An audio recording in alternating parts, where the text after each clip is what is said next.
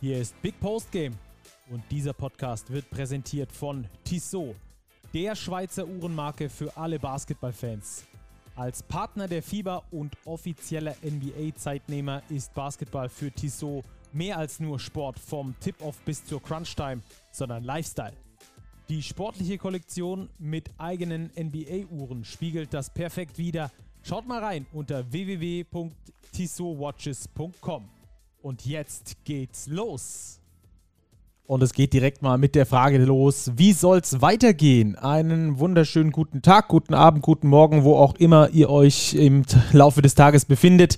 Hier von äh, Big Post Game, powered by Tissot. Und äh, wie soll's weitergehen, frage ich auch direkt mal Robert. Grüß dich. Servus Stacki, ja, grüß dich. Ja, wie soll's weitergehen? Ich glaube, das war in der vergangenen Woche ja fast eine Grundsatz Diskussion in Basketball Deutschland nach dem Spiel Würzburg-Bayreuth, was ja in aller Breite diskutiert wurde. Wir haben es ja letzte Woche auch schon diskutiert mit einem Beteiligten, mit Basti Doret selbst. Und ja, wie soll es weitergehen jetzt in der Saison, in der BBL-Saison, in der Euroleague-Saison? Das ist eine spannende Frage, die sich vermutlich in den nächsten Wochen sowieso selbst klären wird. Aber wir wollen heute versuchen, einfach mal ein bisschen Licht ins Dunkle zu bringen. Welche Möglichkeiten gibt's? Äh, wie ist die Lage der Dinge?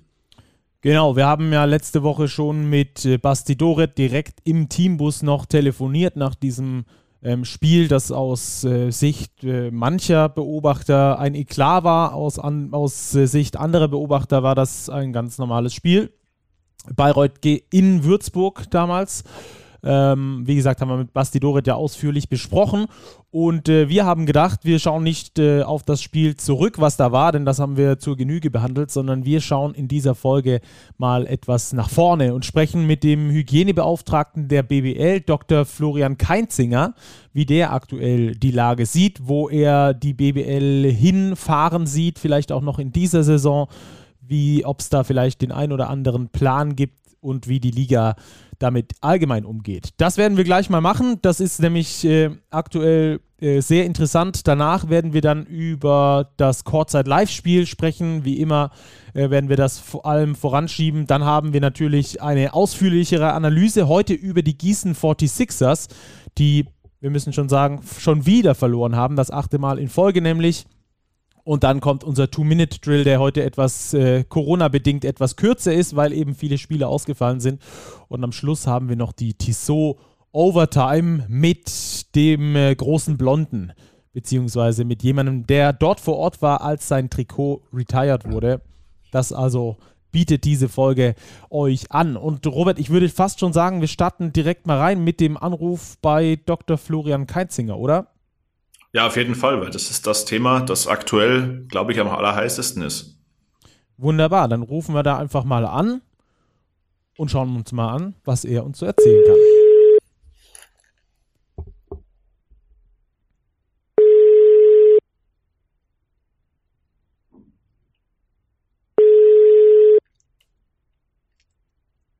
Florian Kreinzinger. Florian von Stackelberg und Robert Häusel vom Big Post, vom Big Post Game Podcast. Grüße Sie. Hallo. Hallo. So, Herr Keinzinger, vielen Dank für Ihre Zeit, dass Sie sich die Zeit nehmen, hier bei uns ähm, mit am Start zu sein. Und ähm, wir wollen natürlich so ein bisschen über die turbulente Woche im Basketball sprechen, aber vor allem natürlich auch einen Blick vorauswerfen. Ähm, wir haben, wie gesagt, diese turbulente hinter Woche hinter uns nach dem Spiel zwischen Würzburg und Bayreuth. Wir wollen das gar nicht äh, nochmal aufrollen. Ähm, es wurde ja protokollmäßig äh, gehandelt. Ähm, ziehen Sie irgendwelche Lehren daraus? Hat die Liga irgendwelche Lehren aus diesem Spiel gezogen? Naja, ich kann nicht für die Liga sprechen. Also ähm, ich bin Teil eines Gremiums, das die Liga berät. Am, am Ende trifft die Liga ihre Entscheidungen unter Zuhilfnahme verschiedener Expertisen und Meinungen und da kann eine epidemiologisch-medizinische Meinung und sollte es auch immer nur ein, ein Faktor sein. Ähm, jetzt aus, aus der fachlich-medizinischen Sicht, ähm, glaube ich, ist, wenn überhaupt, die, die, oder die wichtigste Lehre oder der wichtigste Punkt, den man überprüfen muss, ähm, sind diese Notfallszenarien. Wenn kurzfristig irgendwo irgendwas getestet wird, auf welche Teststellen verlässt man sich dann, wie sind da die Prozesse, da hat die Liga eigentlich Notfallszenarien, ähm, aber ob die so äh, nochmal verschärft werden müssen oder die, die Bindung an diese Szenarien nochmal härter werden muss. Ich glaube, das muss man sich nochmal angucken. Aber der grundsätzliche Ablauf aus der medizinischen und fachlichen Sicht ähm, ist jetzt aus, nach meiner persönlichen Einschätzung nicht ähm, grundsätzlich neu oder anders zu machen. Mhm. Der Hamburger Geschäftsführer Marvin Willoughby hat vergangene Woche angekündigt, dass sich die Geschäftsführer der BBL äh, zusammentun werden, um diese Regularien, gegebenenfalls auch die Notfallszenarien nochmal zu überdenken oder anzupassen. Haben Sie da Eindrücke gewinnen können oder können Sie uns Auskunft geben, was da die Ergebnisse waren? Also da hat gestern, ähm, nee, vorgestern am Freitag eine, eine Sitzung stattgefunden. Da war ich nicht Teil davon. Ähm, ich kenne einen Teil der Ergebnisse, aber da muss die Liga selbst, ich denke, es ist richtig, wenn die Liga diese dann selbst ähm, äh, kommuniziert und mitteilt. Ähm, und meines Wissens gehen die Beratungen nächste Woche dazu auch nochmal weiter. Mhm. Äh, wir stehen wohl erst am Anfang der Omikron-Welle. Ähm, wie kann der Spielbetrieb auch in der nächsten Zeit sichergestellt werden, beziehungsweise kann er das überhaupt und haben Sie vielleicht auch Pläne in der Hinterhand für mögliche Pokal- und Playoff-Szenarien? Naja, also ähm, es ist, gab ja auch in den letzten Tagen scheinbar die Diskussion ähm, äh, oder die Idee einiger, vielleicht die Saison für einige Wochen zu unterbrechen, bis sich das ein bisschen beruhigt und dann weiter zu spielen.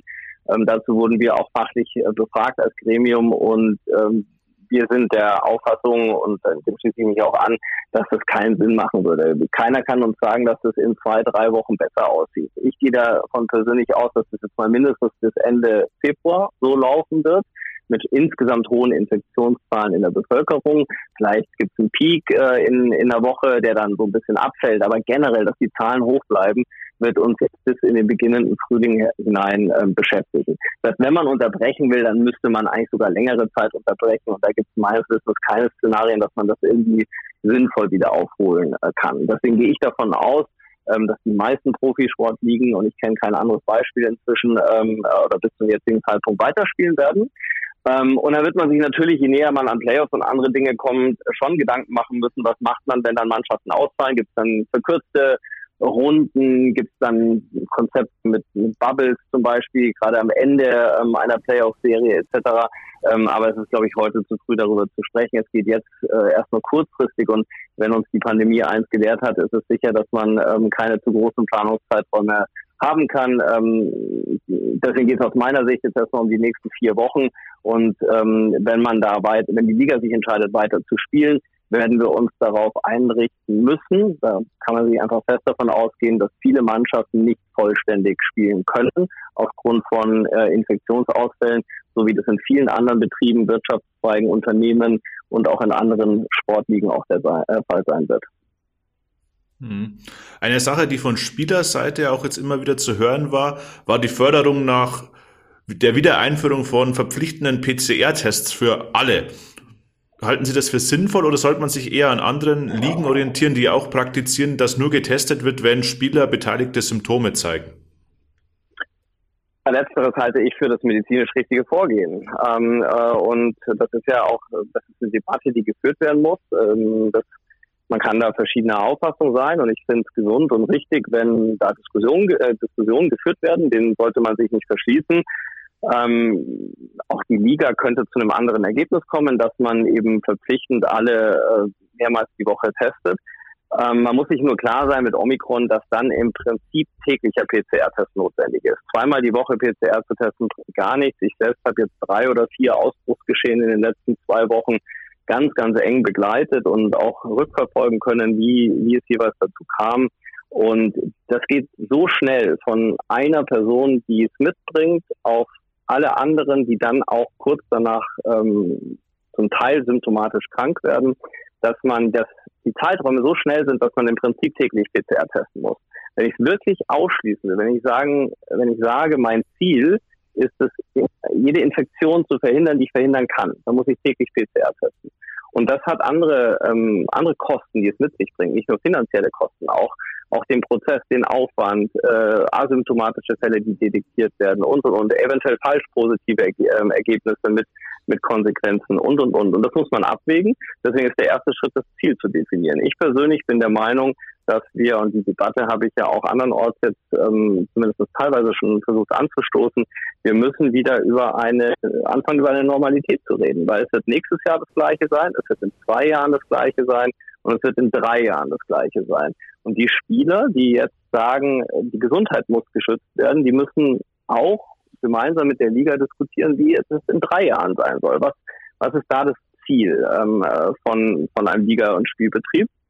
Ich bin persönlich der Auffassung, wir müssen dahin zurückkommen, wo wir auch vor Corona waren, ähm, dass symptomatische kranke Personen getestet werden, Diagnostik bekommen, zu Hause bleiben und dann gegebenenfalls auch weitere Leute untersucht werden müssen im Umfeld. Ähm, aber das ist der Anlass und nicht ein äh, Anlass, ähm, ohne Anlass äh, bezogen alle Personen in einer Mannschaft zu testen. Das macht übrigens auch keine andere Profisportart äh, in Deutschland momentan. Also ähm, ich habe das richtig verstanden, dass Sie quasi sagen, der Umgang mit Corona sollte eigentlich ab jetzt so laufen, gerade in einer fast komplett durchgeimpften Liga wie der BWL, wie äh, bevor es Corona gab, einfach mit einer Erkältung oder mit, einem, mit einer Influenza, die man damals hatte. Ja, also ich glaube, Sie haben einen ganz wichtigen Satz jetzt auch hier mit reingebracht. Es geht mir überhaupt nicht um Verharmlosung. Das Wichtige ist erstmal impfen. Jeder sollte sich impfen lassen und dann mit dem Abstand zwei, drei Monate später boostern lassen. Das ist der Stand ja auch in der Liga. Und wenn wir diesen Stand von Immunität erreicht haben, dann müssen wir nach meiner persönlichen Einschätzung zurück zu einer Normalität kommen. Und das heißt, dass wir symptomatisch kranke Personen untersuchen, aber kein ähm, äh, kein Testen von allen Personen laufend die ganze Zeit äh, machen. Mhm. Was dann natürlich ähm, auch mit sich bringen würde, dass möglicherweise dann Spiele wie das in Würzburg dann auch kurzfristig weiterhin abgesagt werden könnten, beziehungsweise müssten, oder? Ja, das kann, das ist das, was ich, was ich sage. Das ist die, äh, oder was ich zuerst meinte, das ist die Konsequenz, auf die wir uns einstellen müssen in den nächsten Wochen, dass Spiele ausfallen. Ich meine, wir müssen uns nur die Euroleague anschauen, die ist ja viel mehr betroffen, gerade als die Basketball-Bundesliga ist. Wir müssen uns die, wir können uns die NBA oder überhaupt die amerikanischen Profisportarten anschauen. Wir sind ja nicht alleine in dem Phänomen.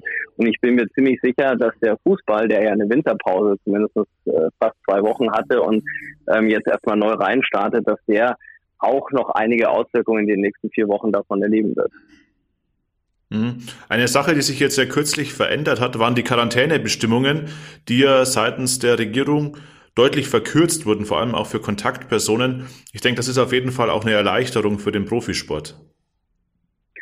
Ja, auf jeden Fall. Also vor allem mit der Booster-Regelung. Also jetzt, äh, wer die, die BBL hat nach meinem Wissensstand so eine Boosterquote von 65 Prozent. Ähm, ich hoffe und gehe davon aus, dass die jetzt nochmal steigt in den nächsten Wochen, äh, wenn es Möglichkeiten zu Boostern gibt, dass also Zeitfenster, die frei sind, dass die Vereine das nutzen. Und dann ist es natürlich eine große Hilfe, weil dann äh, Kontaktpersonen, also Personen, die nicht positiv getestet werden, nicht in Quarantäne müssen und ähm, damit auch am Trainings- und Spielbetrieb weiterhin teilnehmen können, ähnlich wie das auch in den USA beispielsweise der Fall ist. Mhm. Inwiefern stellen aus Ihrer Sicht Zuschauer in den Hallen ein Risiko dar? Ähm, kann man nur ganz schwer sagen. Es kommt sehr individuell auf die Halle drauf an. Es gibt große Hallen, wie äh, jetzt ähm, beispielsweise in, in Berlin die Halle, große Multifunktionshallen, wo doch auch die Abstände relativ groß sind, der ersten Reihe bis zum Spielfeld, große moderne Lüftungsanlagen eingesetzt werden. Da halte ich das äh, Risiko für eher gering. Wenn ich in die kleinere Schulsporthalle gehe, ähm, also jetzt mal bewusst weg aus dem, aus dem Profibereich in der ersten Liga, dann wird das Risiko steigen in solchen Hallen. Also da wird es ähm, Unterschiede geben und ähm, äh, vor allem mit Omikron hat sich das Feld schon verändert. Ähm, da würde ich nicht mehr davon ausgehen, dass es ähm, dass Hallen äh, in den nächsten Monaten ähm, gefüllt werden können. Also da werden wir uns eher auf den Zustand einstellen müssen, äh, wie er jetzt aktuell auch in den meisten Bundesländern schon ist. Mhm. Ähm, und das ist, vielleicht kann ich das nochmal nachschieben, das mhm. ist auch das, was uns gelingen, gelingen muss.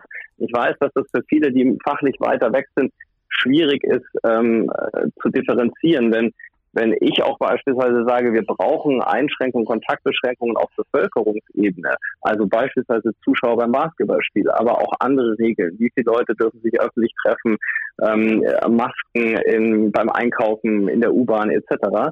Das ist was anderes, wie wenn zwei Basketballmannschaften mit 100% Impfquote aufeinandertreffen. Wir haben das Problem, und das, das geht momentan leider noch nicht weg, dass wir zu viele Personen in der ähm, Bevölkerung ohne Immunschutz haben, also vor allem ohne Impfung. Das ist ein Problem und das muss sich ändern. Und deswegen brauchen wir leider diese Maßnahmen, um unser Gesundheitswesen zu schützen. Aber auf Ebene einer Basketball-Bundesliga mit 99 Prozent Impfquote sieht das ganz anders aus. das vermischen viele. Das schaffen viele nicht zu differenzieren. Ähm, wir sind heute schon wieder eigentlich in einer endemischen Normalsituation, was dieses Virus angeht. Wir werden uns alle, und das betrifft auch die Spieler in Würzburg und Bayreuth, die sich jetzt sehr, sehr lautstark geäußert haben, alle die werden sich noch mehrmals in ihrem Leben anstecken. Äh, und wir müssen sinnvolle Umgangswege damit äh, finden. Und ich glaube, da ist jetzt die Zeit dieser Debatte, äh, beginnt jetzt. Also ist in gewisser Weise die Basketball-Bundesliga auch äh, Vorreiter für die Gesellschaft äh, mit einer hohen Impfquote quasi auch mit dem, mit dem Umgang dann damit, dass man quasi jetzt auch was vorleben kann, was gesellschaftlich, wenn dann die Impfquote hoffentlich mal irgendwann ähm, sehr weit oben ist, äh, auch äh, gesellschaftlich umgesetzt werden kann. Ja, ich würde das jetzt nicht so hoch aufhängen zu sagen, die Basketball-Bundesliga ist da der Vorreiter. Wir haben andere Hallensportarten, die ähnliche Impfquoten haben im Handball oder Eishockey, aber auch im Kulturbetrieb. Ich, ich arbeite viel in Berlin mit der Kulturszene zusammen. Auch dort gibt es viele Theater, Ballettensemble, Orchester, die weit über 90 Prozent Impfquote haben und auch dort ist die Situation äh, vergleichbar. Wenn wir jetzt vielleicht nochmal einen Blick nach vorne werfen, was erwarten Sie jetzt äh, aus, aus medizinischer Sicht äh, von dieser Saison noch? Ähm, gehen Sie davon aus, dass es, also haben wir schon besprochen, dass es mehr Verschiebungen gibt, aber äh, so Playoff-mäßig, pokalmäßig, äh, dass wir das trotzdem aber durchziehen können bis zum Schluss? Ja, ich erwarte erstmal, dass es sehr unstetiges Fahrwasser wird, in das alle jetzt kommen, dass man einfach auf Sicht fahren muss. Ähm, weil man, äh, es wird Einschläge geben, ähm, die wahrscheinlich medizinisch nicht gravierend sind für eine komplett äh, geimpfte äh, Gruppe, die man aber gar nicht vermeiden kann, wenn man nicht tägliche PCR-Tests reinbringt und dann äh, vor allem eben um den Spielbetrieb äh, zu schützen, plus die Gesundheit, wenn man so will, der Einzelnen. Aber das halte ich für total äh, illusorisch. Deswegen werden wir uns auf diese Einschläge ähm, gefasst machen äh, müssen. Wir werden deswegen kurzfristig planen müssen. Es wird Verschiebungen geben. Es wird Auswirkungen gegebenenfalls auch noch auf Pokal oder Playoffs haben. Da wird man alternative Szenarien entwickeln müssen. Und was ich noch erwarte oder hoffe, ist, dass man eben auch mit den besorgten Spielern in den Dialog geht. Also dem sollte man sich gar nicht verschließen. Man sollte da in Dialog gehen und, und die Ängste oder die Befürchtungen entgegennehmen, sollte sich fachlich austauschen. Da können, glaube ich, beide Seiten äh, davon profitieren und auch was dazulernen. Und äh, letztendlich müssen wir für Aufklärung und, und, und Weiterbildung bei allen Beteiligten äh, fachlich da sorgen, ähm, damit wir eben diesen Übergang in eine endemische Situation schaffen und uns nicht gegeneinander in Positionen bringen und gegeneinander aufstellen, sondern in einem Dialog da eine sinnvolle Zukunft erwarten. Aber nochmal auf die Saison bezogen, glaube ich, wird es doch noch einige ja, kurzfristige Änderungsnotwendigkeiten geben, weil, und das ist jetzt auch jetzt dieses Wochenende wieder der Fall. Es gibt natürlich positive Tests in einzelnen Mannschaften, die jetzt nicht sofort ausfallen, aber das kann natürlich ganz schnell mal dazu führen, dass sich auch in der Mannschaft was verbreitet und dann auch wieder ein ganzes Team in Quarantäne oder Isolation gehen muss. Mhm. Äh, letzte Frage, die ist mir gerade noch äh, eingefallen. Ähm, ich habe es jetzt wieder gesehen und hatte mich so ein bisschen drüber gewundert, äh, dass nach dem Spiel äh, es wieder Handshakes gibt von beiden Teams und jetzt gab es ja dieses Spiel, wo man nicht genau weiß zwischen Alba und äh, Würzburg, ob da nicht das von irgendjemandem auf irgendjemanden übertragen wurde. Beide Mannschaften auf jeden Fall danach mit vielen Corona-Fällen aktuell. Ähm, gibt es solche Kleinigkeiten, die Sie empfehlen würden, die die Liga vielleicht eher anpassen sollte, dass es da zumindest mal nicht diesen Handshake gibt oder äh, andere Sachen, die man außen vor lässt. Ich glaube, ich weiß nicht, ob das mit dem Ball desinfizieren noch der Fall ist, ähm, aber solche Kleinigkeiten, die man irgendwie machen kann, um da weiteres zu verhindern? Da kann man sich sicher nochmal Gedanken machen. Ähm, das Balldesinfizieren hat ja auch ein minimal kleiner Effekt sein mag. Da geht es ja nur darum, wenn ihn jemand außerhalb der Spielgruppe berührt hat, den genau. Ball. Ja? Ähm, die Spieler, die berühren sich sowieso die ganze Zeit im Spiel, also da braucht man natürlich keinen Ball desinfizieren und da kann man auch nicht sagen, dass der Handshake jetzt irgendein Zusatzrisiko wäre, mhm. weil sowieso die weit große Mehrheit der Übertragung über die Luft stattfindet. Das ist uns vor allem mit Omikron jetzt nochmal klarer ist. Also da sind diese gerade genannten Themen, ähm, glaube ich, machen da äh, wirklich äh, nur einen sehr geringen Teil aus und sind deswegen ja, vielleicht kann man es nochmal diskutieren, aber ähm, sind nicht die entscheidenden Maßnahmen. Es ist eher sowas wie Masken tragen im Bus, auf Auswärtsfahrten. Da muss man eben aufpassen, ähm, dass äh, keine, keine großflächigen Ausbrüche passieren und da kann man natürlich schon was tun. Ich will vielleicht noch an der Stelle noch mal einen, wenn ich darf, wird gerade angesprochen, einen Satz zu dem Alba-Würzburg-Spiel sagen, was ja in der ganzen Debatte zwar immer wieder erwähnt wird, aber noch gar nicht so richtig tiefgreifend untersucht wurde. Ähm, ich persönlich, und ich habe mich gerade gestern noch mal ganz viel mit der Situation beschäftigt. Das liegt auch daran, dass ich natürlich ein bisschen Einblick habe, wer die ähm, betroffenen Spieler gerade auf der Berliner Seite sind. Momentan gehe ich persönlich davon aus, dass es keine Übertragung bei dem Spiel gab, Würzburg gegen Berlin. Ähm, wir arbeiten da gerade noch ein bisschen dran. Wir versuchen da auch noch mehr Grundlagen zu schaffen. Aber für mich spricht momentan mehr dafür, dass es nicht bei dem Spiel äh, passiert ist, als dass es bei dem Spiel passiert ist. Ähm, und äh, ich gehe davon aus, dass es zwei völlig unabhängige Ereignisse sind. Dass sich also Würzburg jemand reingeholt hat in die Gruppe, der alle angesteckt hat und das gleiche einen Tag später in Berlin passiert ist. Und das kann man mit ganz, ganz verschiedenen Eckpunkten eigentlich schon ganz gut einkreisen so dass ich aktuell nicht davon ausgehe, dass es beim Spiel zu einer Übertragung kam. Und ähm, Stand jetzt kam es ja auch bei Würzburg-Bayreuth nicht zu Übertragungen. Ähm, zumindest Bayreuth ist jetzt schon drei oder viermal negativ getestet worden im Nachgang zum Spiel. Mhm. Was sind da so Eckpunkte, das würde mich noch interessieren, an denen Sie sich dann da orientieren können? Naja, wir haben zum Beispiel Spieler auf der Berliner Seite oder überhaupt Personen, die am Spiel nicht beteiligt waren die nicht auf dem Parkett äh, standen, die ähm, jetzt äh, aber trotzdem gleich am Anfang, nicht erst später, sondern gleich am Anfang auch mit positiv getestet wurden. Wir haben ähm, wir haben Assistenzpersonal äh, auf der Berliner Seite, die auch zu keinem Zeitpunkt jemals auf dem Spiel waren. Also die Hypothese, die im Raum steht, ist ja, die Würzburger haben es mitgebracht, weil die wurden ja auch vorher symptomatisch mhm. vor den Berlinern. Also wenn, dann muss es ja irgendwo aus einem oder mehreren Würzburgern gekommen sein. Es ist aber relativ unplausibel, dass dann Berliner Spieler, die gar nicht gespielt haben, und zwar auch nicht auf der Auswechselbank saßen, sondern gar nicht Teil auf dem Meldebogen waren, ähm, genauso positiv geworden sind und gleichzeitig auch Assistenzstaff äh, auf der Berliner Seite, die auch weit vom Spielfeld weg sind. Ähm, gleichzeitig ist kein Schiedsrichter betroffen. Und die Schiedsrichter sind sicher viel näher dran, als, ähm, als es jetzt äh, dass der nicht eingesetzte Spieler ist. Also das sind so, so Situationen. Gleichzeitig haben wir uns noch Lebenspartner angeschaut, wer Berliner Spieler, wer da wie sich infiziert hat und wann die sich infiziert haben. Und damit kann man ziemlich viele Puzzlestücke zusammenlegen, die äh, Stand jetzt mir sagen, ähm, dass es nicht bei dem Spiel äh, stattgefunden hat. Mhm. Klingt so ein bisschen nach Tatort, aber sehr interessante, sehr interessante Einblicke, die Sie uns geliefert haben. Vielen Dank, Herr Keinzinger, für, für diese tiefen Einblicke, für Ihr medizinisches Know-how, das Sie mit uns hier geteilt haben. Und ähm, wir werden mal dem Ganzen auf die Spur gehen, inwieweit äh, das sportlich vielleicht noch den ein oder anderen Unterschied machen kann, ob die Mannschaften dann komplett sind oder auch nicht. Vielen Dank auf jeden Fall für Ihre ja. Zeit. Alles klar, danke. Bis Tschüss. dann, ciao. Danke, ciao. Ja, sehr interessant, Robert, die Einblicke auf jeden Fall, ähm, die, da, die da uns äh, Dr. Florian Keinzinger geliefert hat, der Hygienebeauftragte der BBL. Ähm, mich würde, also jetzt haben wir die medizinische Sicht abgedeckt. Ähm, ich muss sagen, ich habe da ein paar neue Erkenntnisse äh, gewinnen können, aber äh, wie das vor allem, was den, was den weiteren Verlauf der BBL-Saison angeht und vielleicht auch so ein ganz bisschen den zeitlichen Horizont bis Ende Februar, ist natürlich nicht sicher, aber so in die Richtung.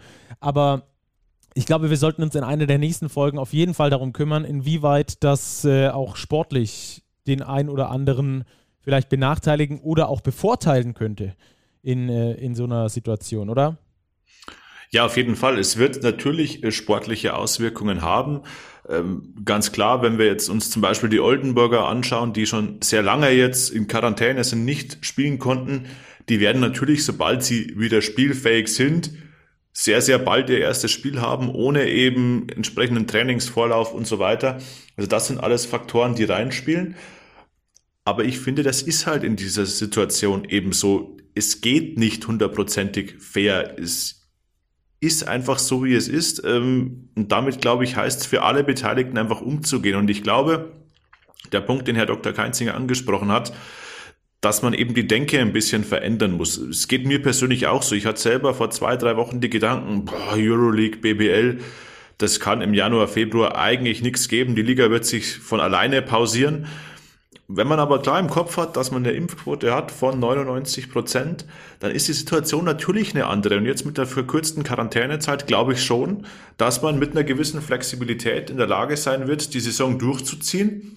Es gibt vielleicht das ein oder andere überraschende Ergebnis, aber das gibt's auch in Spielzeiten, in denen kein Corona ist. Von daher hoffe ich einfach, dass wir da einigermaßen durchkommen jetzt durch den verbleibenden Winter und dass wir dann im Frühjahr wenn wirklich die Entscheidungen fallen um die Meisterschaft, wieder eine deutlich entspanntere Situation haben. Ja, und noch genug Zeit vor allem für diese entspanntere Situation. Hoffentlich dann, ähm, dass dann da die Teams in vollster Besetzung und auch bei vollen Kräften noch gegeneinander spielen müssen. Ich erinnere da gerne an die Playoffs im vergangenen Jahr, wo das ja nicht der Fall war. Also ich glaube, davor hat die Liga auch Angst. Auch deswegen gibt es, glaube ich, diese Unterbrechung nicht wirklich ähm, weil da einfach diese Angst vorherrscht, alles so weit nach hinten schieben zu müssen, dass es dann am Schluss wieder nur entweder verkürzte Playoffs oder wieder in diesem 2-2-1-Format in Best of Five gespielt werden kann. Also da wird noch einiges auf uns zukommen. Es ist aber weiterhin interessant und ähm, vielleicht schaffen wir es mit dem einen oder anderen Club auch mal darüber zu sprechen, äh, wie die das dann sportlich angehen wollen. Vielleicht einen breiteren Kader aufstellen, ich weiß es nicht. Ähm, gibt ja die ein oder andere Überlegung, wie man dann mit sowas umgeht. Gut, Robert, aber dann würde ich sagen, dieses Thema machen wir mal einen Haken dran und gehen dann über zum Kurzzeit-Live-Spiel, oder? Auf jeden Fall. Ein Topspiel am Abend. Die Telekom Baskets Bonn gegen die Hamburg Towers. Ja, Ergebnis 92 zu 80. Die Hamburger gewinnen in Bonn und damit ist das die zweite Niederlage in Folge für die Telekom Baskets Bonn. Robert, was hast du für ein Spiel gesehen? Ja, es war ein intensives Basketballspiel, irgendwie auch ein komisches Basketballspiel. Mm, die Hamburger von Beginn an in Führung gewinnen auch das erste, das zweite Viertel, also setzen sich kontinuierlich ab, führen zwischenzeitlich sogar mit 20 Punkten. Die Bonner haben sich nochmal rangekämpft, kamen aber nie so richtig nochmal in Schlagdistanz. Sie haben es, glaube ich, einmal noch auf acht Punkte runtergedrückt, aber das war dann auch das höchste der Gefühle. Also unterm Strich ein völlig verdienter Sieg der Hamburger weil sie einfach ihr Spiel durchziehen konnten. Sehr, sehr aggressiv am offensiven Brett, sehr agil aus der Dreierdistanz. Ich glaube, das müssen wir nachher nochmal extra thematisieren. Das war schon sehr, sehr auffällig. Ja, und sie haben den Bonnern ein bisschen den Schneid abgekauft durch ihre aggressive Verteidigung. Ja, ähm, du hast gesagt, aggressiv beim Offensivrebound. Das lässt sich auch in Zahlen ablesen, nämlich dass sie mehr Offensivrebound als Defensivrebounds geholt haben. Ziemlich krass, sieht man selten. 20 Offensivrebounds, die die Hamburg Towers geholt haben. Nur 7 Turnover bei 20 Assists. Auch diese Turnover-Assist-Ratio ist mega krass, dass es überhaupt nur 7 Assists, äh, 7 äh, Turnover als Mannschaft ähm, passieren. Das äh, spricht auch für die Hamburger, auch für ihre Eingespieltheit und das sogar, obwohl ähm, Justus Hollatz ja gefehlt hat als Point Guard zum Beispiel. Und Jalen Brown ebenso. Also genau. zwei, zwei Guards raus. Und im Vergleich auch zu den Bonnern haben sie 18 Turnover erzwungen. Also wenn ich 20 äh, Offensivrebounds hole, 10 mehr als der Gegner und mir 11 Ballverluste weniger leiste, bekomme ich natürlich mehr Würfe, 15 an der Zahl, 74 Abschlüsse auf Seiten der Hamburger, 59 nur bei den Bonnern. Die Bonner werfen zwar deutlich die bessere Quote, aber bei der Anzahl an Würfen macht das natürlich ähm, schon einen Unterschied, dass du viel mehr auf den Korb wirfst. Also 41% Trefferquote reichen den Towers letztlich aus dem Feld um das Spiel relativ ungefährdet für sich zu entscheiden. Ja, und da sind wir doch schon bei dem richtig guten äh, Übergang. Viele Würfe auf einen Korb, mehr Würfe zu haben. Caleb Holmesley, der hatte scheinbar grünes Licht bei diesem Spiel für die Hamburg Towers. Ja, absolut strahlend grünes Licht. Ähm, wir wurden nach Twitter auch schon gefragt, ob das jetzt ein neuer Rekord sei für Dreierversuche eines Spielers in einem Spiel. Ich bin tatsächlich überfragt. Aber Caleb Holmesley hat tatsächlich alleine 20 Dreier genommen. Das ist schon eine stattliche Anzahl. Er hat sieben getroffen, also 35% Trefferquote. Ja, das ist okay. Aber da wirklich, da war die Ampel dermaßen grün. Also da waren viele offene Würfe dabei. Es waren auch viele wilde Dreier dabei, wo man sich fragt, mh, hm, Wurfauswahl, so lala. Aber ja, wer trifft, hat recht. Ja. Ähm, ich glaube, das war ganz oft das Motto und er hat 33 Punkte gemacht. Ähm, Plus-Minus-Wert von plus 16 in seinen knapp 39 Minuten. Also das war schon okay. Ja, also Übrigens auch ein Career High in der BWL für ihn mit seinen 33 Punkten. 20, das ist schon Wahnsinn. Hatte so ein bisschen was von NBA ab und zu, fand ich. Vorgedribbelt und einfach äh, so lange gedribbelt, bis er dann dem Gegner aus zwei Meter hinter der Dreierlinie ins Gesicht geschrotet hat. Ein paar davon sind dann halt auch gefallen. Äh, 35 Prozent ist dafür zumindest keine schlechte Quote. Das ist äh, auf jeden Fall festzuhalten. Er war der Game Winner, er war der Match Winner mit 33 Punkten in, äh, ja, von, von diesen 92 alleine eher 33 Punkte gemacht.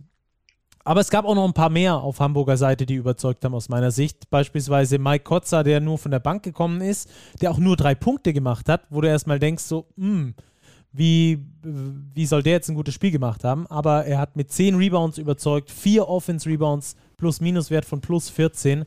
Also der hat einen guten Job gemacht, fand ich. Ja, Mike Kutzer ist ein bisschen das Fortune abhanden gekommen beim Abschluss am Brett. Das fand ich die letzten Spiele auch schon auffällig. Da lässt er einiges, auch einfache Abschlüsse liegen. Dafür arbeitet er natürlich gut im Rebound, hat auch drei Assists verteilt. Also ein sehr wichtiger Baustein im System der Towers, bei denen man sagen muss, sie holen aus ihrem Spielermaterial sehr, sehr viel raus. Also das ist wirklich beeindruckend jetzt vor allem mit den beiden Ausfällen von Brown und Hollatz. Dennoch beim Tabellenführer zu gewinnen, ist schon ein Ausrufezeichen. Ja, mir gefällt die energiereiche Spielweise, egal wer da kommt, wer da spielt. Ähm, da ist äh, wirklich immer am oberen Limit der Energieskala wird da gespielt. Das gefällt mir sehr gut bei den Hamburgern. Ähm, wenn wir jetzt auf die Bonner schauen, die haben verloren mit zwölf, äh, das zweite Spiel in Folge verloren. Davor hatten sie ja diesen richtig langen Run. Ich glaube, es waren acht oder neun Spiele in Folge, die sie gewonnen hatten davor. Ähm, woran machst du das fest, dass, dass es aktuell bei den Bonnern nicht mehr ganz so glatt läuft? Ja, zunächst mal muss man anmerken, dass auch sie zwei Ausfälle hatten, Carsten Tada und Javonte Hawkins, beide auf Corona positiv getestet, also an der Stelle auch mal gute Besserung. Aber das war natürlich, oder gute Genesung, das war natürlich schon eine Schwächung, vor allem Carsten Tada der ist in Bonnern schon massiv abgegangen, vor allem eben in der Defensive gegen die quirligen Hamburger Guards, auch mal gegen den Caleb Holmesley. Das wäre eigentlich mal so eine typische Spezialaufgabe für Tasten, äh, Carsten Tada gewesen, den mal an die ganz kurze Leine zu nehmen. Ja, und wie ich vorher gesagt habe, sie haben sich so ein bisschen den Schneid abkaffen lassen von den, Bonner, äh, von den Hamburgern. Die Hamburger haben extrem viel Druck gemacht, auch über das ganze Feld mal angepresst und da waren sie anfällig für Ballverluste. Also die 18 Ballverluste kamen nicht von ungefähr, vor allem Parker Jackson Cartwright, ihr ja, fast einziger richtiger Ballhändler im Kader, hatte Probleme, fünf Turnover, auch früh faul belastet, konnte der Partie nicht so seinen Stempel aufdrücken. Und dann natürlich, wenn du ein System hast, das so sehr auf einen Spieler zugeschnitten ist wie Parker Jackson Cartwright in Bonn, dann wird es schwierig, wenn da ein paar Haken und Ösen im Spiel sind. Und das war jetzt in dem Fall der Fall. Skylar Bolin mit zwölf Assists, aber auch nur mit drei Punkten. Eins von sieben von der Dreierlinie. Das war so ein Tag, für den äh, lief es offensiv, also für seinen eigenen Wurf nicht richtig gut. Das kennen wir eigentlich von Bolin anders. Aber dafür bei den Assists hat er richtig hochgeschraubt. Zwölf Assists gespielt. Am Schluss reicht es trotzdem nicht. Bonn unterliegt Hamburg mit 80 zu 92. Die Bonner sind äh, damit, ich muss mal ganz kurz auf die Tabelle schauen, nicht, dass ich euch da was Falsches erzähle, weiterhin auf Platz 1 der Tabelle, trotz zwei Niederlagen in Folge jetzt, weil ja. Chemnitz auch, sei Dank. Genau, weil ja auch der FC Bayern Basketball verloren hat. Da kommen wir später noch mit dazu. Da sprechen wir im Two-Minute-Drill drüber, äh, obwohl das natürlich auch ein großes Ereignis war die letzten drei von vier Spielen haben Chemnitz gegen die Bayern gewonnen. Aber das führt jetzt zu weit. Ähm, wir schließen das Spiel hier kurzzeit live ab. Äh, Bonn und Hamburg trennen sich mit 80 zu 92. Und dann, äh, Robert, lass uns doch äh, beim Folgentitel bleiben. Wie soll es weitergehen? Ich würde sagen, es geht erstmal mit einem Team weiter, wo wir es auch nicht so ganz genau wissen, wie es da weitergeht. Nämlich äh, die Gießen 46ers wollen wir heute mal etwas näher beleuchten. Die haben verloren gegen die BG Göttingen mit 76 zu 87. Und da wollen wir uns zuallererst mal einen Ton anhören, den wir aus der Pressekonferenz der Gießener haben von äh, Pete Strobel. Hat da über das Spiel gesprochen, sagt, finde ich, aber auch sehr viel über die Situation in Gießen aus. Wir hören mal rein. Es fehlt ein bisschen Erfahrung, es fehlt ein bisschen dieses gewisse Mannschaftsgefühl, wo die Leute verstehen, sie waren schon in diese Situationen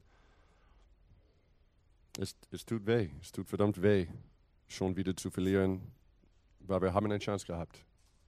Wir haben eine Chance gehabt. Wir waren da.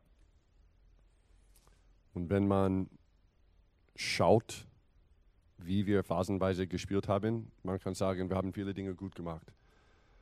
Aber ab und zu haben wir auch viele, viele tiefe Fehler gemacht. Wir haben ein paar junge Spieler, sie haben alles gegeben, aber phasenweise dumme Fouls, phasenweise könnten wir der, der Baldwin nicht stoppen. Und diese sehr, sehr kleinen Details sind spielentscheidend. Immer, immer, nicht nur heute, immer. Und es fehlt uns diese gewisse Erfahrung. Wir sind wirklich in jedem Spiel da, aber gegen bessere Mannschaften können wir das Spiel nicht am Ende kippen. Das tut weh. Es tut weh für mich, es tut weh für unsere ganze Verein, es tut weh für unseren Club, es tut weh für die Jungs, die da sitzen in, in Kabine. Es tut weh. Wir wollen, wir wollen gewinnen. Ja, das mit dem Gewinnen klappt nur nicht so richtig gut in den letzten Spielen. Die achte Niederlage in Folge war das. Damit äh, stehen die Jobs der Gießen 46ers auf Platz 17 der Tabelle, also auf einem Abstiegsplatz. Ähm, und wir gehen jetzt mal ganz rein ins Detail. Woran liegt das denn in Gießen? Äh, Robert, wir hatten eigentlich zu Saisonbeginn gesagt, der Kader, der taugt eigentlich schon ganz gut. Der müsste nicht da unten stehen, oder? Nee, er müsste nicht da unten stehen. Allerdings hatte ich, ich bin ja ein großer Verfechter der Gießen 46ers im Verlauf unserer Power Rankings immer gewesen. Sie haben natürlich auch ein paar Personalien. Äh, BJ Blake zum Beispiel, der ja aus persönlichen Gründen den Verein hat verlassen müssen. Der tut ihnen sehr weh, dass er weg ist. Ich hätte auch damit gerechnet vor der Saison, dass John Bryant ein bisschen positiveren Impact haben kann auf das Spiel der 46ers. Der ist aktuell ja überhaupt kein Faktor. Er ist fast nicht spielbar. Wieder nur fünf Minuten jetzt auch im Spiel gegen die Göttinger.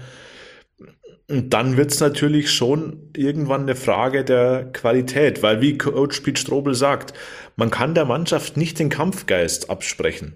Das überhaupt nicht. Sie wirft eigentlich alles in die Waagschale, aber jetzt auch im Spiel gegen Göttingen sie verlieren halt jedes Viertel. Sie verlieren sie nur knapp. Zweimal 2022, einmal 2021, einmal 1621. Es sind alle vier Viertel verloren gegangen. Und das ist immer so, wenn sie die Chance hatten, mal gleich zu ziehen oder vorbeizuziehen, dann verlieren sie ein bisschen den Kopf. Da kommen dann ganz viele Einzelaktionen, die enden sehr, sehr häufig in Ballverlusten. Und dann reicht es einfach nicht gegen ein Team wie die BG Göttingen und es reicht eben auch nicht gegen andere Teams der Liga, weil einfach die Gießener aktuell nicht in der Lage sind, 40 Minuten konstant ein gewisses Level zu halten. Mhm.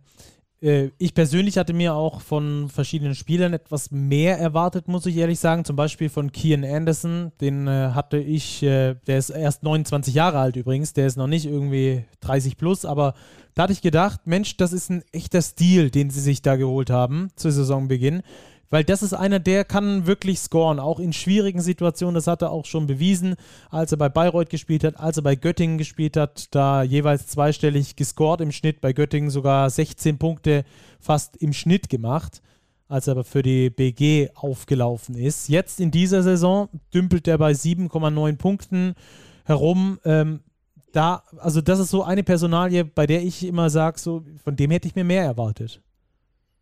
Von dem hätten sie sich in Gießen wahrscheinlich wirklich alle mehr erwartet. Er war auch für John eine. Bryant, wie du es schon gesagt hast, ist ja, auch so eine Personalie. Ganz klar. Aber Kian Anderson natürlich als einer der wenigen wirklich BBL erfahrenen Importspieler. Dem war natürlich eine große Rolle zugedacht und sie ist ihm immer noch zugedacht, aber was er letztlich liefert, offensiv, sowohl in Pick-and-Roll-Situationen, wir kommen vielleicht später darauf, oder auch eben in Einzelaktionen, die ja in Gießen sehr, sehr häufig dann zum Erfolg führen müssen. Das klappt halt nur nicht so, wie man sich vielleicht wünscht. Da enttäuscht Kian Anderson bisher tatsächlich. Also er ist nicht der Spieler, den sich die Gießener erwünscht hatten. Ja. Da ist jetzt die Frage, reicht die Qualität für die Bundesliga? Und dann ähm, schauen wir doch einfach mal auf die Zahlen und dröseln das so ein bisschen auf. Äh, Offense und Defense. Ich würde sagen, wir starten mit dem offensiven Ende bei den Gießenern ähm, es heißt ja immer, die Gießen hätten offensive Power, auch wegen Spielern beispielsweise wie Kian Anderson oder auch wie ähm, John Bryant, der auch mal diese offensive Power hatte. Ähm, warum warum läuft es da nicht so richtig rund? Warum haben die Gießener keine offensive Power? Das lässt sich mit den Zahlen wirklich ganz gut belegen. Die Gießener haben, wir haben es mal recherchiert, in Pick-and-Roll-Situationen, wo ja die Guards besonders gefragt sind, also ein Kian Anderson, ein Kendall McCallum, ein TJ Williams, ein Bjarne Krauser, sind die Gießener tatsächlich das schwächste Team der Liga. Sie erzielen da nur 0,62 Punkte pro Ballbesitz und fast noch schlimmer, jedes fünfte Pick and Roll endet in einem eigenen Ballverlust. Das ist natürlich schon mal eine ganz extreme Schwäche, eine eklatante Schwäche im Gießener Spiel, was dazu führt, dass die Gießener viele Einzelaktionen nehmen. Wenn es im Pick and Roll nicht läuft, übernehmen Spieler wie McCallum, wie Anderson in Isolation Plays, wollen aus dem 1 gegen 1 scoren. Das Problem dabei ist, auch hier sind beide unterdurchschnittlich unterwegs. McCallum 0,7 Punkte pro Ballbesitz, Anderson sogar noch ein bisschen weniger mit 0,68. Das sind beides im Liga-Vergleich wirklich unterdurchschnittliche Werte. Also wenn man die gesamte Offensive der Gießener betrachtet, mal nur auf die Guards bezogen, ist Kian Anderson von denen, die aktuell die meisten Minuten bekommen, der beste Spieler im Gießener Kader mit angesprochenen 0,8 Punkten pro Ballbesitz. Und er liegt damit im Liga-Vergleich auf Platz 179. Zum Vergleich, Top Guards, wie ein Jake Tool zum Beispiel der Göttinger, weil die haben jetzt ja gegen Gießen gespielt, macht 1,24 Punkte pro Ballbesitz. Das ist eine ganz andere Liga. Und da liegt das Problem, weil die Gießener wirklich bei sämtlichen Guards, die aktuell die Minuten bekommen, dort zu wenig Output haben. Ja, und dann ähm, aus meiner Sicht auch äh, die, die Verteilung äh, der Spielzeit ist, ist auch so ein Thema bei, bei den Gießnern, wo man dann auch ähm, hinterfragen muss, äh, ob da immer die Spieler, die richtigen Spieler zur richtigen Zeit äh, eingesetzt werden. Und ähm, da hat jetzt zum Beispiel äh, Pete Strobel auch mal einen harten Cut gemacht und hat äh, Nuni Omot äh, einfach mal, ja, wie soll ich sagen, ähm, nicht, nicht ähm, wirklich beachtet. Er ist äh, einer der besten Spieler eigentlich bei den Gießnern, zumindest was die Offensive angeht, was den offensiven Output angeht. Hat ihm jetzt gegen Göttingen nur elf Minuten gegönnt. Ähm, und dazu hat er Folgendes gesagt, was ich auch, äh, was wir auch aus der Pressekonferenz haben, was ich auch sehr bedenklich finde. Wir brauchen Spieler, die sie verstehen, der Lage, die geben alles. Sie blocken aus, sie rotieren schnell, sie spielen Verteidigung, sie spielen für die Mannschaft. Und ich glaube es nicht, dass ein, ein Spieler einfach eigensinnig ist. Das hilft uns nicht. Es, es, ist toll, es ist super, dass Spieler punkten können, aber wir wollen als Mannschaft Spiele gewinnen. Es ist, es ist mir egal, wenn ein Spieler von alleine viele Punkte machen kann. Wir wollen Spiele gewinnen. Wir brauchen wirklich eine Mannschaft, dienstliche Basketball-Einstellung. Ja, und da ähm, war wohl Nuni Omot damit gemeint, also da war klar damit gemeint, äh, der Topscorer der Gießener äh, ist für mich ein äh, bisschen, bisschen ähm, eine schwierige Situation. Du hast einen Topscorer, der sich anscheinend nicht für die Mannschaft einsetzt. Ähm, das ist natürlich das nächste Problem. Das ist das, was überhaupt nicht passieren darf, wenn du in so einer Situation steckst, dass dann die Mannschaft auch noch irgendwie eigene Belange, die Spieler eigene Belange über die Mannschaft stellen. Äh, Finde ich sehr schwierig.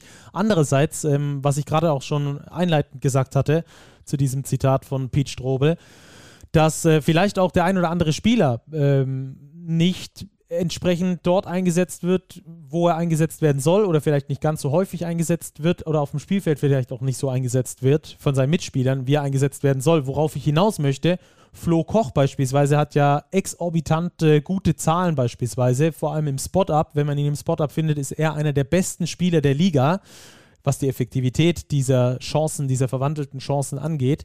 Äh, aber seine Spielzeit ist nur äh, die neunt häufigste in Gießen und äh, das finde ich dann schon ein bisschen bedenklich, oder?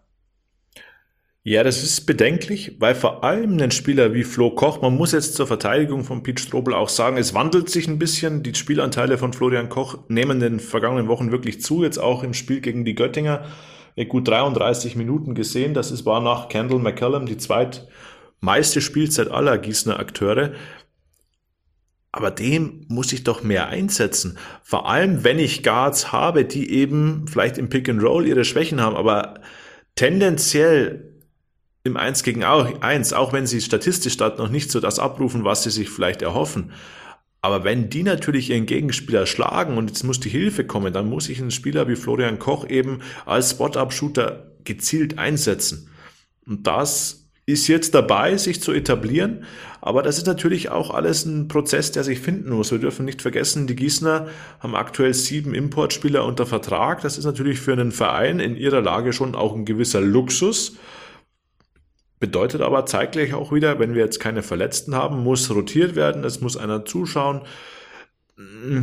Da wäre es vielleicht nicht sogar die Frage, ob es günstiger wäre, vielleicht oder günstiger gewesen wäre, auf einen dieser Ausländer zu verzichten und vielleicht ein bisschen mehr in Richtung Qualität zu investieren. Natürlich sprechen wir uns hierbei leicht, aber das sind natürlich alles Fragen, die man sich in Gießen natürlich jetzt stellen muss. Also halten wir fest, wenn wir über die Gießener Offensive sprechen, es ist von Offensivpower die Rede, aber vor allem auf den Guard-Positionen fehlt es an dieser Offensivpower extrem. Alles, alle Guards, das kann man einfach so äh, über einen Kamm scheren in dem Fall, sind, effektiv, sind äh, offensiv zu ineffektiv für die Anteile, die sie dabei erhalten. Ähm, da also ein ganz großes Problem bei den äh, Gießenern. Ähm, und dann äh, lass uns doch noch über die Defense sprechen, denn da gibt es ja so ein paar Lichtblicke bei den 46ers. Ja, absolut. Auch hier haben wir einen Blick in die Zahlen geworfen. Die Defense der 46ers ist jetzt nicht herausragend gut, aber sie ist jetzt auch nicht wahnsinnig schlecht.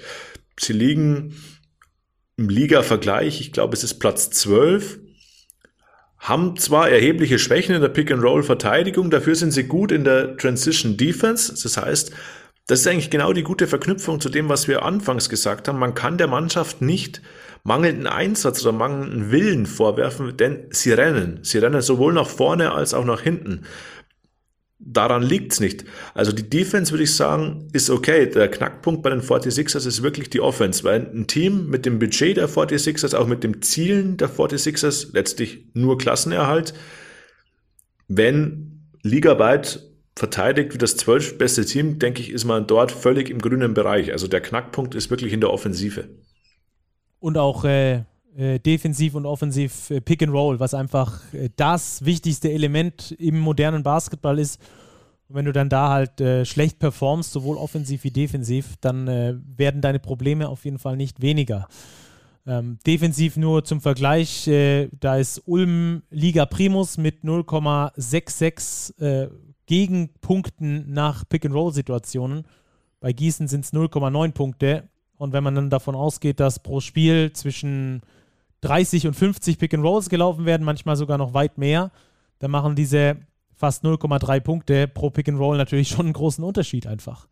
Ähm, da muss man, da muss man dann daran muss, muss Gießen definitiv arbeiten, sowohl offensiv, weil es da einfach schwach ist, als auch defensiv, weil sie da auch ihre Schwäche haben. Ansonsten, wie Robert, äh, du gerade schon gesagt hast, Transition Defense stimmt auf jeden Fall.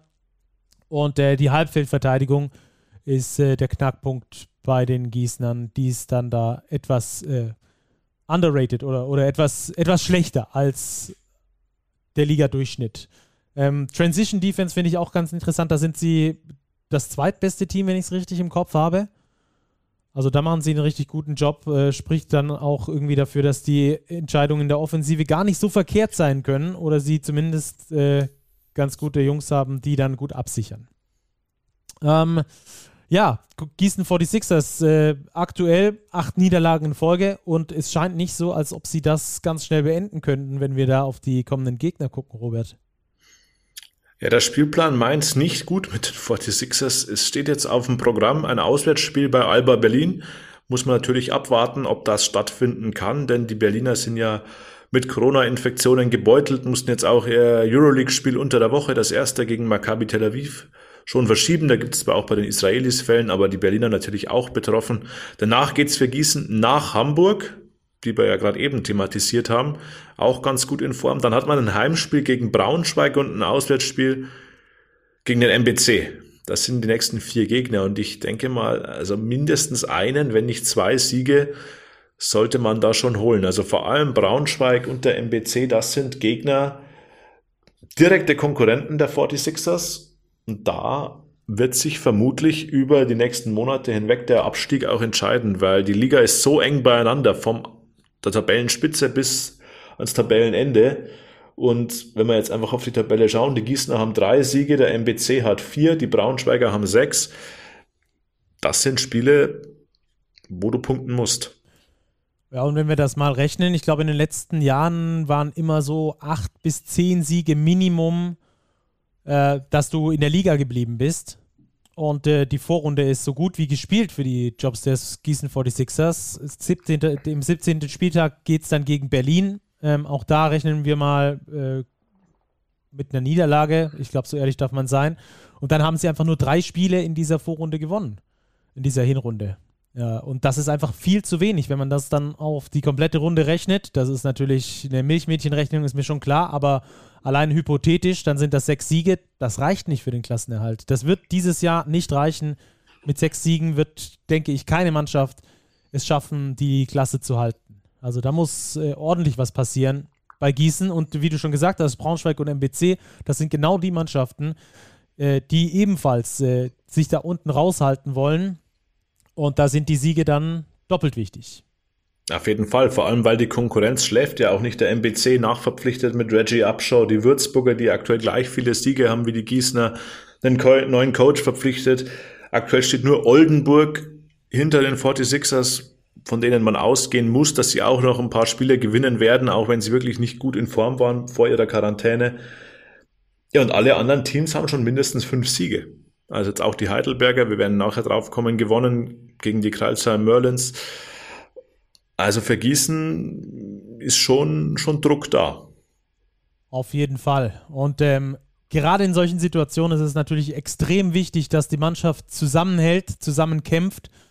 Und äh, wie wir da an dem Zitat von Pete Strobel äh, ablesen konnten, ist das nicht bei allen Spielern bisher im Kopf angekommen. Also da auch nochmal ein Thema, äh, wo es nur zu hoffen gilt, dass die Gießner sich da zusammenraufen.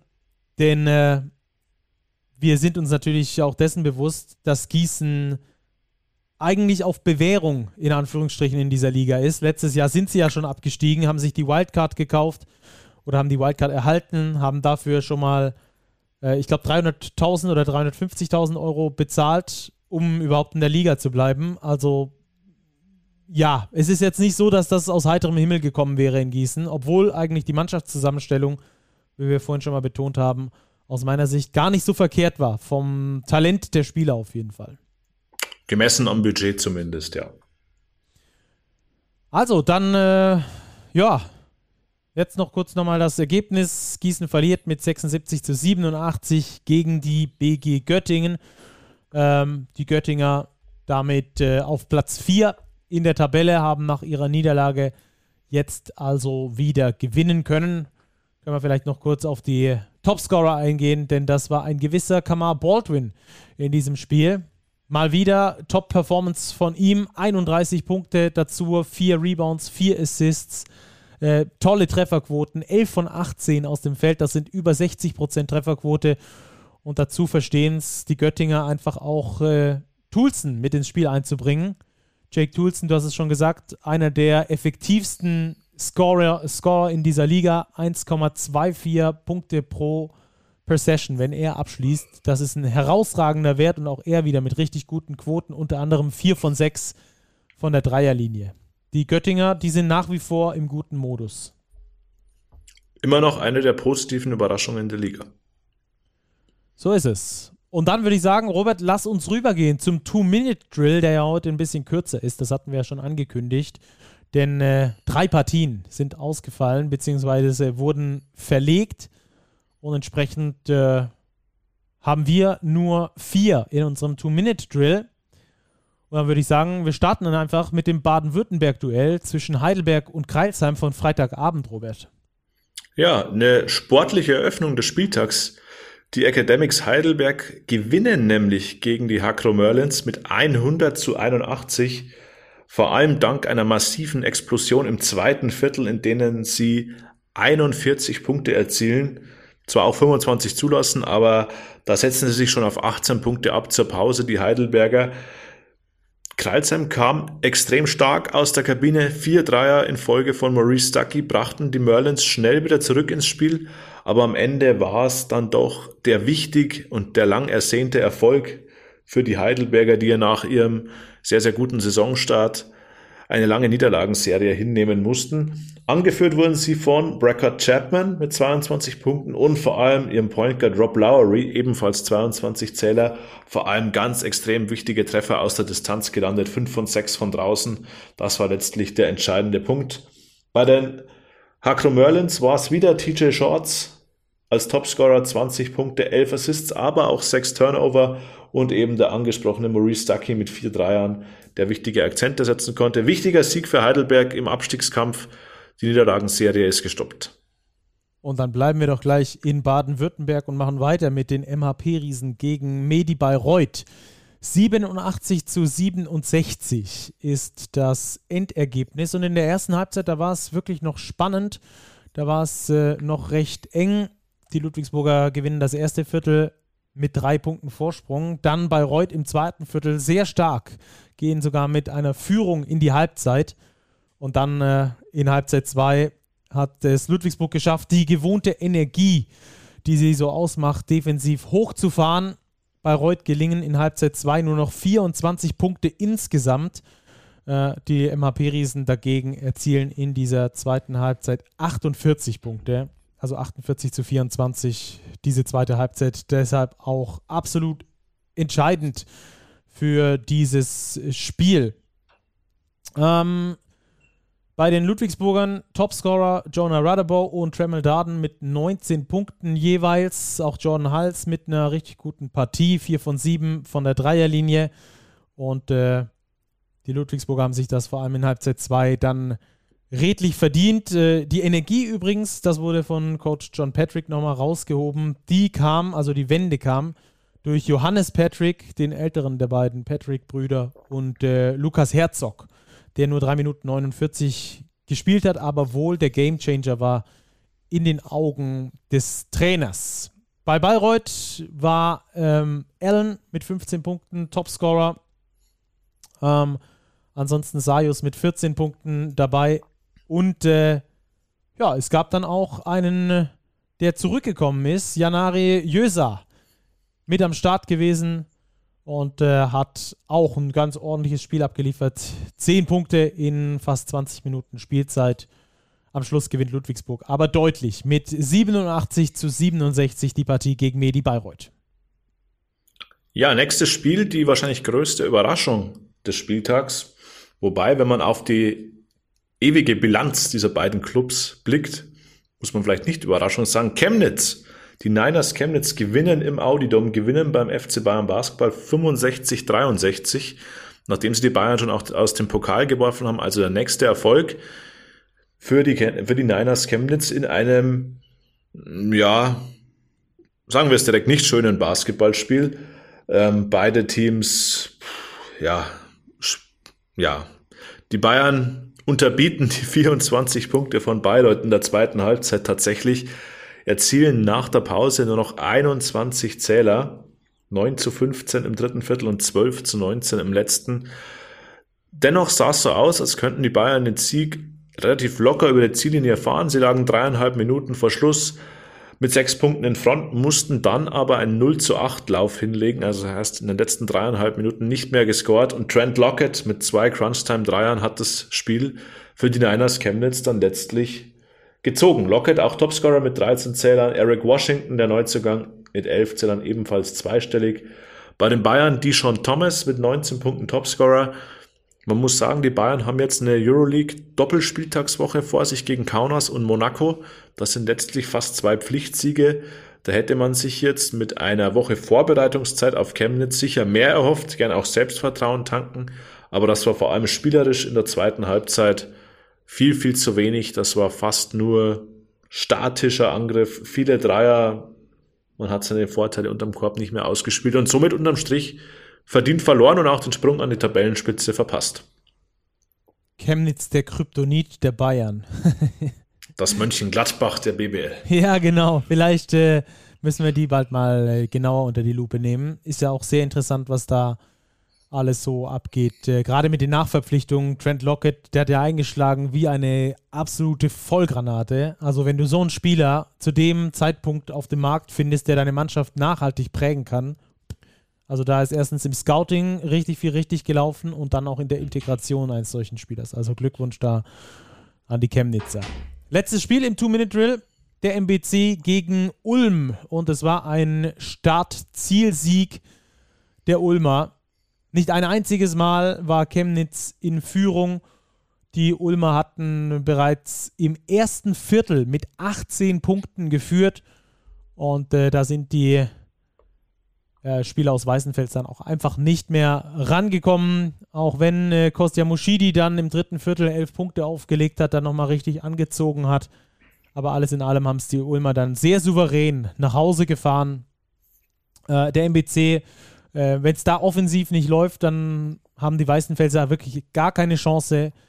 Äh, gegen keine Mannschaft in dieser Liga haben sie eine Chance, wenn es offensiv nicht bei ihnen flutscht. Und das ist dann ein sehr risikoreiches Projekt, das der MBC da aktuell fährt. Bei den Ullmann, Cristiano Felicio mit äh, mal wieder einem Double-Double, 13 Punkte, 12 Rebounds. Das ist auch noch ein richtig stabiles Double-Double.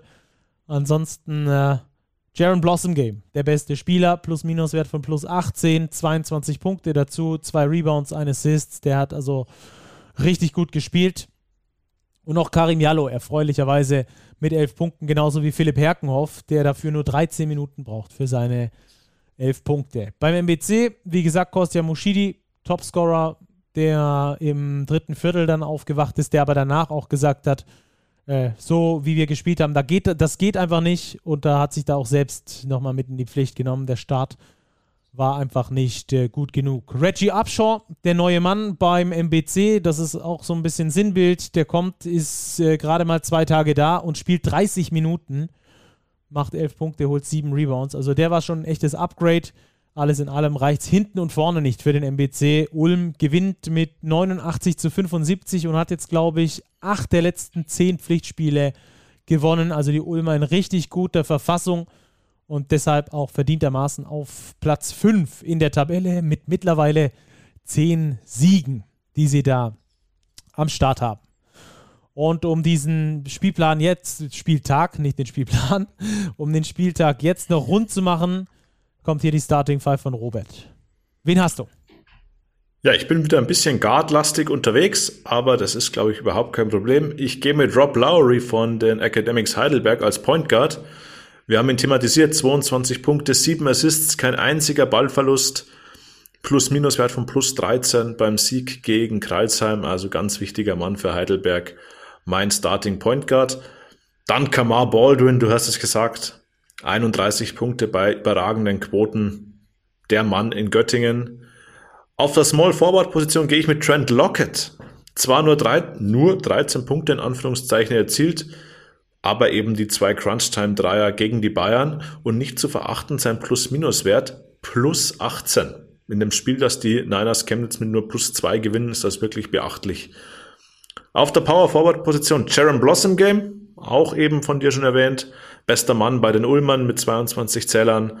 Auch hier im Plus-Minus-Wert Team-Bestwert mit plus 18 verdient eine Nominierung. Und ein alter Mann muss auf die Center-Position. Tremel Darden von den MHP Riesen Ludwigsburg.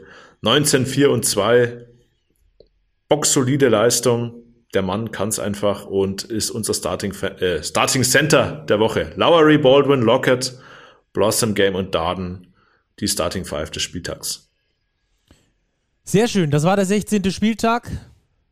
Es haben fast keine Mannschaften bisher 16 Spiele auch absolviert. Nee, so stimmt's nicht, aber es sind wenige, die bisher wirklich alle 16 gespielt haben und trotzdem gibt die Liga uns ein sehr gutes Bild. Die Telekom Baskets Bonn grüßen nach wie vor von ganz oben, dahinter Bayern und Berlin, dann Überraschungsmannschaft aus Göttingen. Und äh, am Ende der Tabelle steht nach wie vor Oldenburg mit erst elf gespielten Spielen. Und äh, diese natürlich haben jetzt in der letzten Zeit auch daran nichts ändern können durch ihre Corona-Quarantäne. Und äh, davor dann die Jobstairs Gießen 46ers ebenfalls auf dem Abstiegsplatz. Damit machen wir diesen Spieltag zu und äh, wenden uns in Richtung Tissot Overtime. Robert, ähm, und unter der Woche, da gab es ja ein großes Happening, das auch in allen sozialen Medien ganz groß gefeiert wurde. das äh, Trikot-Retirement von Dirk The Great Nowitzki. und äh, wie wir so sind, haben wir natürlich auch dort unsere Agenten vor Ort und unser Agent dieses Mal, mit dem wir jetzt gleich telefonieren werden, das ist äh, Stego. Hallensprecher bei Brose Bamberg, beim DBB, auch bei der BBL. Und ähm, wir werden ihn jetzt äh, gleich mal anrufen, Matthias Steger, äh, und uns Eindrücke holen, wie es denn war, denn er war vor Ort beim Trikot-Retirement von Dirk Nowitzki. Die meisten von euch werden es gesehen haben, live am TV, so auch wir, aber vor Ort, da war nur Stego. Und deswegen rufen wir ihn direkt mal an.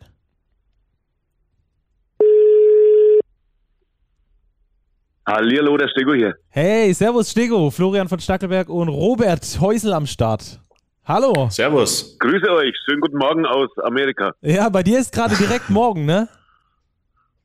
Ja, 9.30 Uhr Ortszeit. Oh, haben wir dich geweckt oder geht's? nee, nee, alles gut. Bin extra etwas früher aus dem Bett gekrochen heute Morgen. Sehr schön. Du bist noch in Texas? Nee, ich bin in äh, Florida. Texas war quasi nur ein äh, Kurztrip mit meinem Sohnemann am Mittwoch, also 5. Januar bis zum Donnerstag. Sehr cool. Da habt ihr auf jeden Fall richtig was Geiles äh, erlebt. Wie war die Zeremonie aus deiner Sicht? Ja, schon absolutes Gänsehaut-Feeling, muss ich sagen. Äh, ich bin ja eher ein ganz großer Fan von Dirk Nowitzki. Also es gibt wenige Idole in meinem Leben, aber die Mischung aus Sportler und äh, fantastischen Menschen, Nowitzki, das macht für mich einfach aus.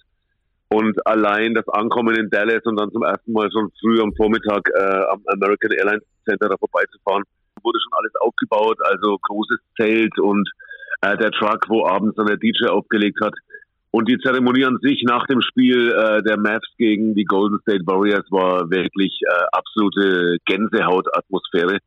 22.000 Menschen, die äh, einen Deutschen, der vor ja, circa 22 Jahren da nach Dallas kam, absolut verehren, äh, die in, in jeder Sekunde spüren lassen, wie sehr sie ihn lieben. Äh, viele tolle Ansprachen. Der NBA-Commissioner war da, Jason Kidd, sein ehemaliger Teamkollege 2011 und jetzt der Dallas Mavs Coach. Äh, auch Mark Cuban, der äh, Clubbesitzer, ähm, der die Statue von Dirk Nowitzki, die vor der äh, vom American Airlines Center eben errichtet werden soll, präsentiert hat. Und vieles, vieles mehr. Also es war wirklich, ähm, man wollte eigentlich hingehen und wollte ihn einfach umarmen, weil er, weil er sowas von verdient hat. Hm. Es wurden ja viele Reden gehalten bei dieser Zeremonie, unter anderem von Dirk natürlich selbst. Ähm, was war für dich da das Highlight, vielleicht am berührendsten? Äh, es gab viele Highlights, aber für mich persönlich war wirklich die Wertschätzung für seinen Mentor der Gänsehautmoment schlechthin. Also, also man muss sich vorstellen, da sitzen seine Frau Jessica, die Kinder Max, Maurice und Malaika und direkt daneben, nicht etwa Mama, Papa oder sonst irgendwas, nee, direkt daneben auf dem Parkett, auf dem Logo der Dallas Mavericks sitzt Holger Geschwindner, der Mann, der Nowitzki zu dem gemacht hat, äh, was er eben heute ist.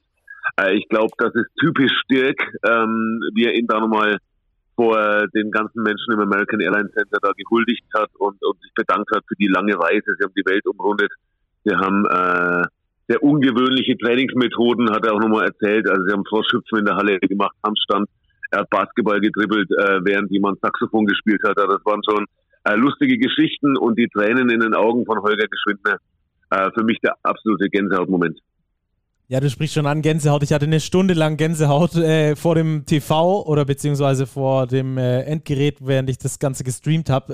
Äh, ich glaube, an deiner Stelle wäre ich eine Schlange geworden, hätte mich da gehäutet vor lauter Gänsehaut. Also äh, sehr, sehr cooles äh, Ding, dass du auch dann äh, vor Ort warst. Ähm, und also ich finde ich find solche Zeremonien immer äh, genial, weil einfach den Helden gehuldigt wird für die Leistung, für die Opfer, die sie auch gebracht haben über ihre äh, Karriere. Wenn wir das so ein bisschen auf Deutschland drehen, finde ich, haben wir das äh, auf jeden Fall zu wenig. Würdest du dir da ein bisschen mehr wünschen, für das vielleicht auch in Deutschland? Klar, da wird es nicht die Stars wie Dirk Nowitzki geben, aber ich finde auch zum Beispiel bei dir am Standort Bamberg ähm, gibt es ja schon auch den einen oder anderen, der den Standort nachhaltig geprägt hat und dem auch nach der Karriere da auf jeden Fall das Trikot unter der Hallendecke ähm, stehen würde, oder? Ich bin absolut zu 100% bei dir, weil das ist genau das, was mich an Amerika, äh, Amerika fasziniert. das war ja schon in der Abschiedssaison von Nowitzki, muss man sich vorstellen, in gegnerischer Halle Standing Ovations für einen Mann, der 21 Saisons für die Dallas Mavericks gespielt hat mhm. Und niemals für einen anderen Verein, der da abgefeiert wird. Äh, Im Vergleich, sagen wir mal, äh, im, im deutschen Fußball, da würde ein Thomas Müller seine Karriere beim FC Bayern beenden und es gäbe Standing Ovations und äh, minutenlange Feiereien äh, bei, im Signal Iduna Park in Dortmund. Also in Deutschland unvorstellbar, das geht über alle Sportarten weg, auch im Basketball. Äh, das finde ich mega genial, weil man hat auch an jedem Einspieler und Trailer während des Spiels, ob da mal Fans gezeigt wurden, die sich zum Nowitzki geäußert haben oder auch dann während der Zeremonie das Video mit den Golden State Warriors, wo Clay Thompson oder Steph Curry zu sehen waren oder auch Steve Kerr, der Head Coach der Warriors.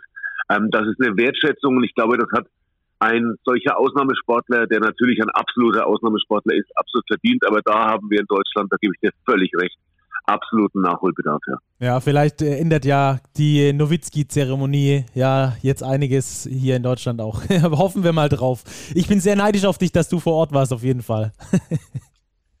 ja, das freut mich. Also es war wirklich eine, ein bisschen Schicksal dabei, als ich es gelesen habe. Äh, ich wusste, zu welcher Zeit ich äh, hier meinen Urlaub verbringe und dann gelesen habe, 5. Januar, Dallas Mavericks, Golden State Warriors und dann Jersey Retirement, Dirk Nowitzki, äh, dann dachte ich mir, okay, das ist eine einmalige Gelegenheit ähm, und ich versuche das mal irgendwie hinzukriegen und das hat dann über ein paar Umwege und ein paar, ähm, ja, über diversen E-Mail-Schriftverkehr dann Gott sei Dank geklappt und bin sehr stolz drauf, möchte im Moment auf gar keinen Fall missen. Das glaube ich. Stego, vielen Dank für deine Zeit und für deine geschilderten Eindrücke von vor Ort und äh, machst dir noch eine ganz schöne USA-Reise. Wie lange wie lang bist du noch dort? Danke euch. Im Normalfall fliegen wir morgen zurück, wenn jetzt alles klappt mit negativen Tests und so weiter. Das ist ja alles in der heutigen Zeit nicht ganz so einfach. Aber äh, ich hoffe, alles geht klar und dann bin ich ab Dienstagmorgen wieder in Good Old Germany. Super, wir, drück, wir drücken die Daumen, dass alles gut geht. Danke für deinen Besuch. Vielen Dank euch. Und bis bald. Schöne Sendung noch. Danke, Stego. Gute ciao, Heimreise. Ciao. ciao, ciao. So, schöne Eindrücke, Robert, die wir da gew gewinnen konnten äh, für unsere Tissot Overtime. War vielleicht ein bisschen länger als eine Overtime, aber es hat sich auf jeden Fall gelohnt, denke ich, oder? Ja, für Dirk Nowitzki darf die Overtime auch mal länger als fünf Minuten dauern. das ist so. Ja, das war's äh, von dieser Folge für heute. Wir hatten hohen Besuch da mit Dr. Florian Keinzinger, hat großen Spaß gemacht. Und äh, jetzt hatten wir Basti Doret da, jetzt hatten wir Dr. Florian Keinzinger da. Das sind äh, verschiedene Positionen, die diese Thematik aus verschiedenen Blickwinkeln beleuchten. Robert, und was ich ganz cool fand, war, dass äh, Florian Keinzinger gesagt hat, da muss mehr gesprochen werden. Also da gab es auch dann ähm, aus meiner Sicht oder könnte es auch dann die Einladung der Liga geben, dass man da so eine Art Forum eröffnet, und dann, äh, dass sich da die Spieler vielleicht auch erkundigen können und ihre Bedenken vielleicht irgendwie so ein bisschen ähm, von sich wegschieben können. Oder wie siehst du das? Ja, auf jeden Fall. Der gegenseitige Austausch, auch die Aufklärung vielleicht aus medizinischer Sicht ganz, ganz wichtig, um einfach gemeinsam, das ist das Allerwichtigste, gemeinsam die Liga, die Clubs, die Spieler, letztlich sitzen ja alle in einem Boot, die Saison bestmöglich weiterzuführen, denn wir haben ja gefragt, wo soll es hingehen? Natürlich, hoffentlich irgendwann mal raus aus der Pandemie, aber vor allem weiter mit der BBL-Saison. Und natürlich auch mit der Euroleague-Saison.